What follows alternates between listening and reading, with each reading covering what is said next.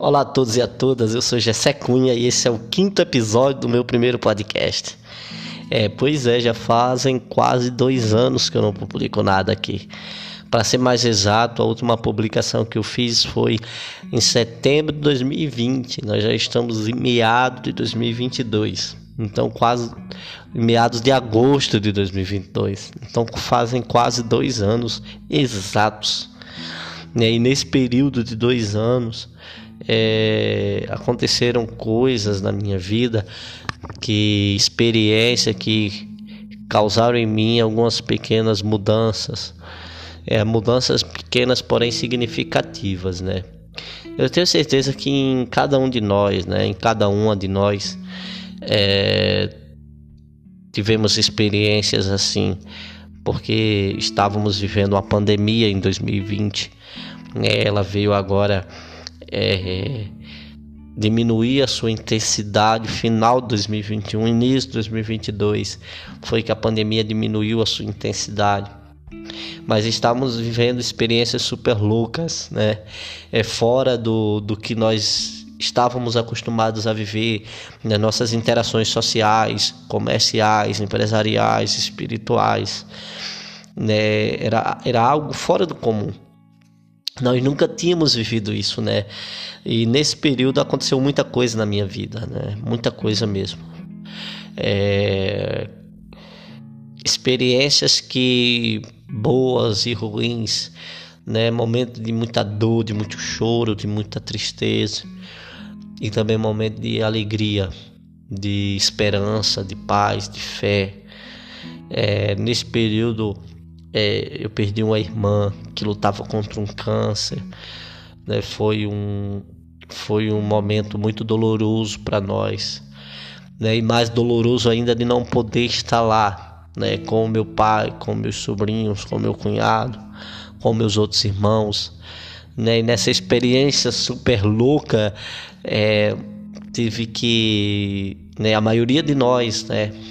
Meus irmãos, né, meus parentes todos espalhados, os irmãos espalhados pelo Brasil e pelo mundo. E a maioria de nós acompanhamos ali velório, é, sepultamento é, remotamente. E foi a primeira experiência da minha vida de participar né, de, de algo assim remotamente pelo celular. E ali a gente se consolou, chorou junto, né, e sem é, sem poder se abraçar porque estávamos distantes, né? E esse tipo de experiência que foi causando essas experiências e outras essa experiência e outras experiências super loucas como essa foram causando em mim algumas mudanças é, tanto tanto na minha consciência moral quanto na minha na minha, na minha fé, na minha espiritualidade, né? na, na, na minha formação como, como ser humano, né? É, e eu parei agora e comecei a vir em mim a ideia de da gente voltar a conversar nesse espaço, né? E que será semanal. Toda segunda-feira eu estarei publicando algo, né, algum bate-papo para nós meditarmos a respeito de, de experiências e, e, de, e de, de coisas que tocam o nosso coração e a nossa vida. E, e vendo tudo isso e lembrando, né, quando eu comecei a fazer o roteiro para voltar a gravar, é, começou a vir em mim esses pensamentos, caramba, desde a última gravação para cá aconteceu tal situação, tal situação, tal situação, é, me, me, me tocou de tal forma, me abalou de tal jeito. Aí eu lembrei desse, dessa, dessa, dessa passagem, né? É, quando Paulo escreve a Timóteo na segunda epístola, no capítulo 4, no versículo 7 que ele fala, né? Combati o bom combate, terminei a carreira e guardei a fé. E eu achei assim, veio esse essa passagem na minha cabeça. É, na hora assim, no ato. Porque a vida muitas vezes ela parece uma, é como uma estrada sinuosa, né? A vida da maioria de nós é como uma estrada sinuosa. É, sinuosa, como rods, né? Cheio de altos e baixos. E o, inter, o interessante, né, para quem teve a experiência de, de dirigir por uma estrada sinuosa, é que as curvas fechadas ou os pequenos picos de morrote é, numa estrada, é, ela limita a, uma visão de do, do motorista, do passageiro, enfim, de quem está no automóvel, limita a percepção do que virá ao futuro, mais, mais à frente. Né? Porque você vem, é, você tem uma curva fechada à direita, e quando você está terminando de fazer aquela curva, você espera talvez uma reta e ali, que, né, que dê um certo, uma certa tranquilidade, um certo conforto principalmente para quem está ao volante e de repente tem uma curva muito fechada à esquerda. Né? E essa, essas, essas curvas muito sinuosas elas vão li, limitando a visão né? E, e, vai, e vai tornando o futuro muito incerto, né? o que vem mais à frente muito incerto. Né? E, e muitas vezes a nossa vida é assim, é como quem vai e começa a subir o morro e na esperança de, de ver um, um horizonte mais plano e de repente ter outro morro. E, ele, e, e o carro começa a descer e ali a sua visão se perde de vez e na frente só tem morro, né? E ali começa mais uma escalada, na, numa tentativa de que a coisa planeie, né, e permaneça estável pelo menos por alguns quilômetros, né, ou por, por algum tempo. E a vida de Paulo, ela foi assim, meio sinuosa também, né? Aí eu comecei a meditar sobre a vida de Paulo, foi, ela foi meio sinuosa também. Né, Saulo, o Paulo, antes chamado Saulo, era um jovem, né, que que estava ali no, no, no, campo, vamos dizer assim, no, a, acadêmico de Jerusalém, né? Estudou com Gamaliel, que era um grande, um grande mestre na época ali em Jerusalém, e, e ele aparece na, na, no, nas escrituras ali, primeiro na morte de Estevão. Né, lá no capítulo 7 de Atos, ele já aparece na morte de Estevão ali, como, como alguém ali que estava como como emissário, como responsável até daquela operação, né? Daquela, daquela barbárie, daquela, é, daquela inquisição. Né? Tanto que o texto lá no, no versículo 58 do capítulo 7 fala que após Estevão ser apredejado, a, a, a, as vestes deles é lançada aos pés de Saulo, como como uma prestação de conta, né? como uma apresentação. Ó, está aqui, está feito. Né? Então, é, Saulo estava ali como alguém que estava su, su, é, é, gerenciando, né? gerenciando aquela, aquela inquisição.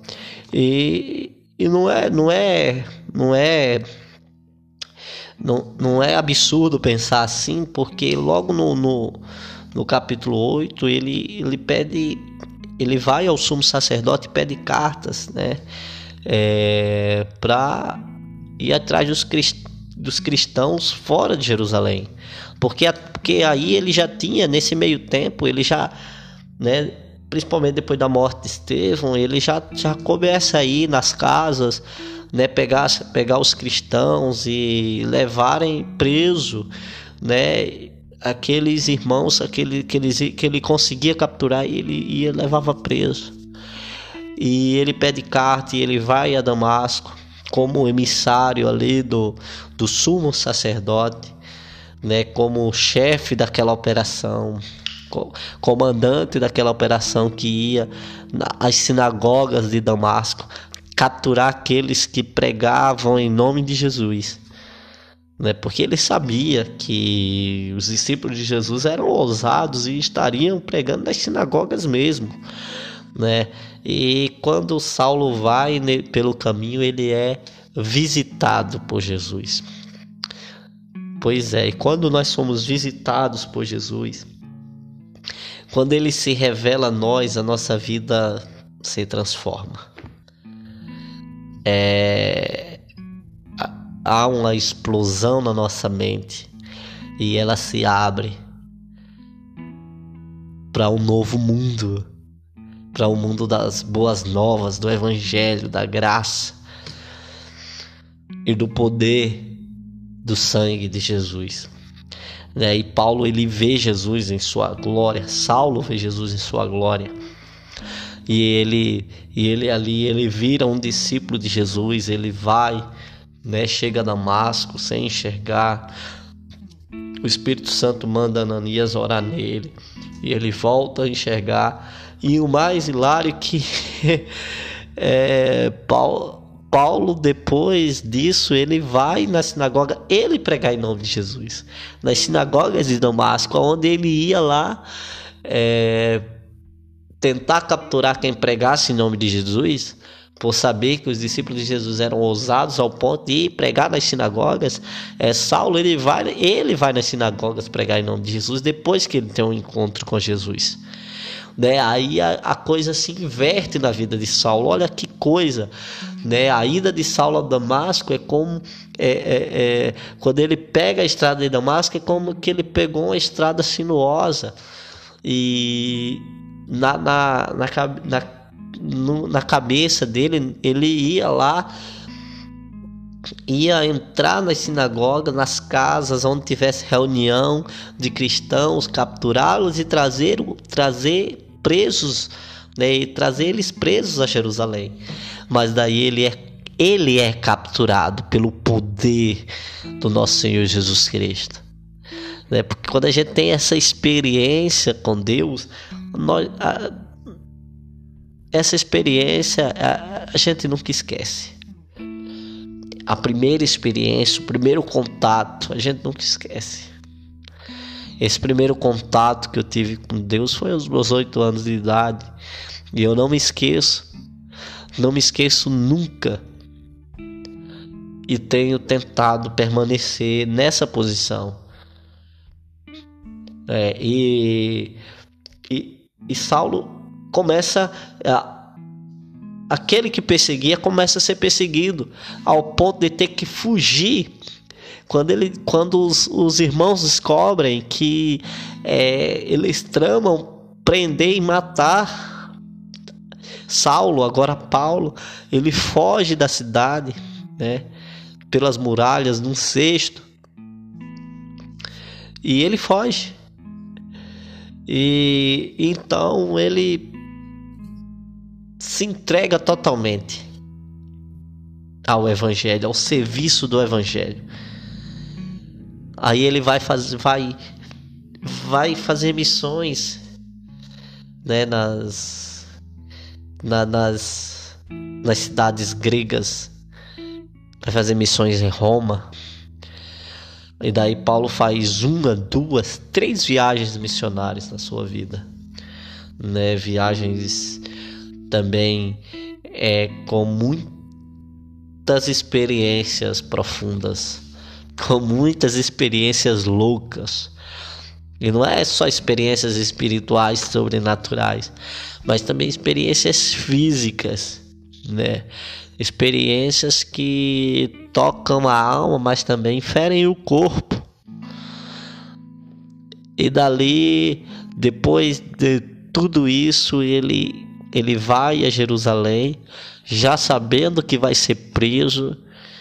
Os irmãos pedem que não ele não vá, que ele vai ser preso, certamente morto, e ele vai mesmo assim. E lá ele é preso Lá ele é levado a diversos, né? ele faz sua defesa, é levado a diversos, na presença de diversas pessoas, né? do governador, do rei, e ali ele exige é, ir para Roma, ser julgado por César. E ele vai como prisioneiro a Roma, no caminho sofre um naufrágio, sofre a picada de uma cobra depois de sobreviver a um naufrágio. Então, é... a vida de Saulo e de Paulo não é diferente da nossa. Não foi muito diferente da nossa. Eu não falo no sentido prático da coisa. Claro, é outra, nós vivemos outra época, outra situação. Até os irmãos missionários hoje, mesmo a maneira de fazer missão é diferente, porque o meio de transporte é diferente, o meio de comunicação é diferente, né? o, o, o os vínculos comerciais são diferentes, as, a moeda é diferente, os, gover os governos são diferentes.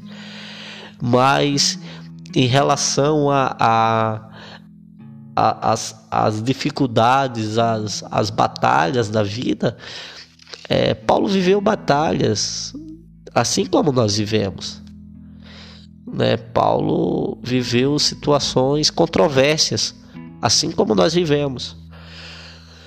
Né? Mas ele fala aqui, no final ele fala isso: eu combati o bom combate, quer dizer, eu nunca não fugi da luta, não desisti não me coloquei numa situação de de, de vítima, de, de coitadinho, de sofredor, né? Eu não olhei para trás, não olhei para trás, não me arrependi, não desisti, mas combati com coragem, com determinação, com garra. É, terminei a carreira, né? Que ele já estava no final, né? Mas ele faz essa analogia à vida, né? Como ele já tinha feito antes, antes, né? Assim como um atleta corre no estádio atrás, né? De uma medalha. Então, assim é a nossa vida. É como um atleta que corre no estádio é, como um como um, um, um, time de futebol se dedica para uma temporada né, e treina horas e horas por dia, um boxeador se dedica para uma luta e treina as horas e horas por dia, já fica, dorme tarde, acorda cedo. É, assim é a nossa vida. É uma carreira. Muitas vezes cansativa. Como já disse, é, que fere o corpo, fere a alma, mas também fere o corpo. Mas o mais importante de, de tudo é guardar a fé, é manter a fé acesa, é manter a fé viva nos nossos corações. Porque essa essa essa última parte, né, quando ele fala guardei a fé, né, ele ele é, ele vem mais para dentro. É muito muito lindo isso aqui quando você começa a ler, né? É, combati o bom combate, quer dizer, mais para fora é mais na determinação, na garra, na vontade de vencer, na coragem de encarar as situações adversas da vida. Terminei a carreira, quer dizer, não parei. Sempre estive ali, ó, cumprindo cada etapa, né? Terminei a carreira, cumpri cada etapa, cada etapa da minha vida, cada etapa com orgulho, com determinação, com força, com graça, com garra, sem ter medo. Mas quando ele fala eu guardei a fé, aí ele traz para dentro. Ele traz para o íntimo né? Eu guardei a fé. Quer dizer, não desisti, não desanimei. Sempre acreditei, mesmo numa cadeia, atrás das grades, todo ferido, cheio de dor, a minha fé estava lá. No naufrágio, depois do naufrágio, depois de lutar contra o mar bravio, cansado de nadar contra né, as ondas que muitas vezes me impedia de chegar na praia. E com o corpo cansado de nadar, tremendo de frio. E que fui procurar madeira por fogo para me aquecer, uma cobra venenosa me picou. E ali eu continuei e guardei a fé e acreditei que se fosse se for pela vontade de Deus, aquilo não me faria mal. Sabe? E, e Paulo vai, ele traz para dentro é, aquelas experiências que marcaram a sua fé, que marcaram a sua vida e que fortaleceram a sua fé em Deus. Aí eu. Eu sempre choro. Sempre oro a Deus e diante de Deus eu choro pelas dificuldades que eu enfrentei nesses últimos dois anos. Pelas aspas, traições que eu sofri. É, é muito triste quando a gente se decepciona com alguém que a gente ama tanto. Mas eu esses dias eu orando a Deus e falei para Deus, falei Deus, é, essas coisas estavam acontecendo coisas na minha vida que eu ia ia causar mudanças é, muito significativas. Eu falei para Deus que essa, essas mudanças que iam acontecer, que não me afastasse dele, que eu não perdesse, não o perdesse de vista, não o perdesse de vista, mesmo a estrada sendo sinuosa,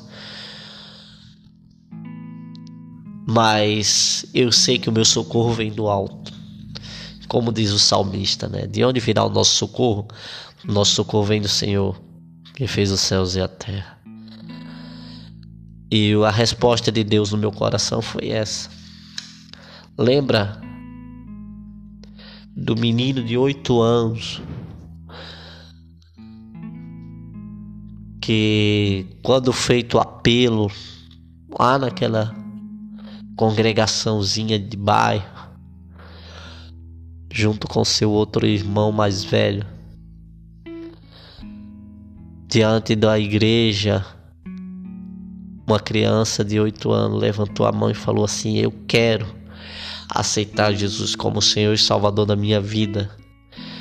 Lembra o sentimento que você teve naquele dia. E eu pensei, lembro. E aquela mesma voz falou no meu coração: Pois guarda esse sentimento. E onde quer que você esteja, em qualquer situação que você esteja, em qualquer época da sua vida, quando você for falar comigo, seja como aquele menino de oito anos, com, aqu com aquela mesma fé, com aquela mesma determinação, com aquela mesma paixão, que o tempo, que as situações é, tirem essa sua experiência de fé. E essa foi a resposta que veio no meu coração e o que, e o que eu queria compartilhar com vocês essa semana. Manter a fé viva. Para que nos, no final a gente possa falar como Paulo. Combati o bom combate. Eu vivi. Eu não tive medo. Eu não parei. Não parei. Corri até terminar, até o fim. Mas a minha fé está intacta. Está intacta. Está igual ao primeiro dia, ao dia que eu conheci ao dia que ele me encontrou no caminho e deu um estalo na minha mente, e invadiu o meu coração, encheu ele de amor, de esperança e de paz. Que Deus abençoe a sua vida. Até segunda que vem, se Deus quiser.